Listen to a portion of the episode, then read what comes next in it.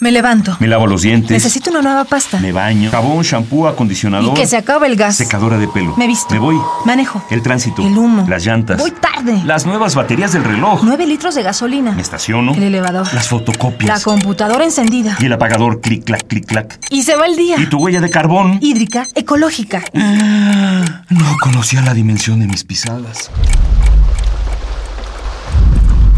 Mm. Nuestra huella en el planeta. Ecosistemas de México. Los tesoros ocultos. Tetecheras.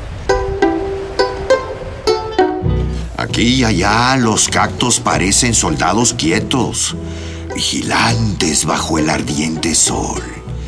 ¿Quién diablos haría este llano tan grande?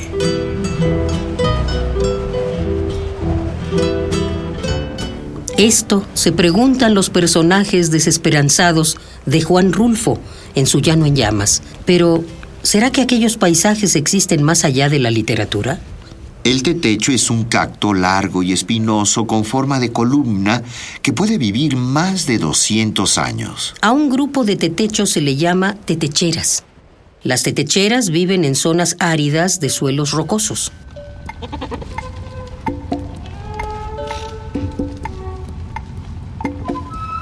Cuando pensamos en las tetecheras, de inmediato nos imaginamos la llanura mexicana retratada en los libros de Azuela, Luis Guzmán y Juan Rulfo.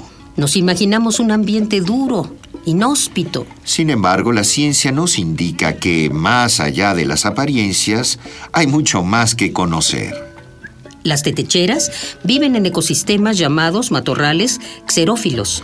Podemos encontrarlas en las planicies costeras de los estados de Tamaulipas y Sonora, la península de Baja California y una parte importante de Puebla y Oaxaca.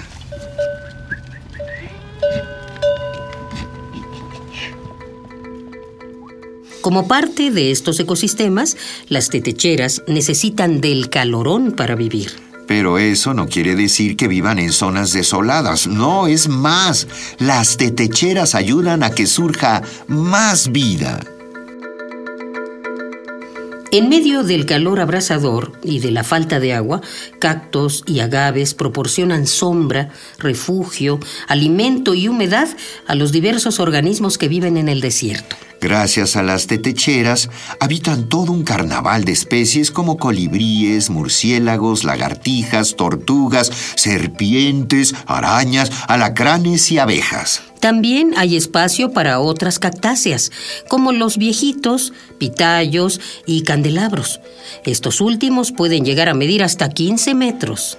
La ganadería que mordisquea los arbustos y pisotea las plantas jóvenes se ha convertido en un factor de riesgo para el ecosistema de las tetecheras. La excesiva extracción de algunas plantas de uso comercial también es un gran riesgo, ya que estamos hablando de plantas que tardan décadas en crecer y llegar a su madurez reproductiva. Vistos de cerca, estos ecosistemas están llenos de vida. Para quienes habitan estas regiones, la preservación de las tetecheras y matorrales significa tener una fuente de alimentos, medicinas y diversos productos como sal, pegamentos, condimentos y bebidas. Por eso, su protección es crucial para mantener cientos de especies vegetales y animales, muchas de las cuales son endémicas de nuestro país.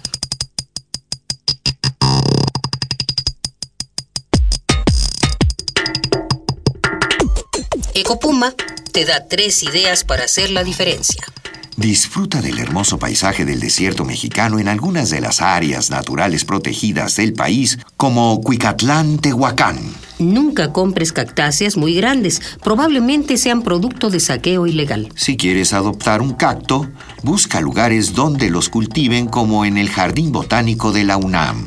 Ecopuma, Universidad Sustentable. Esta fue una coproducción del Programa Universitario del Medio Ambiente, Puma, y Radio UNAM. Huella de carbono. Hídrica, ecológica. Huella humana. Pasos inmediatos. Nocivos. Indelebles. Estamos a tiempo de cambiar nuestra ruta. ¿Cuál es la dimensión de tus pisadas? Nuestra huella en el planeta.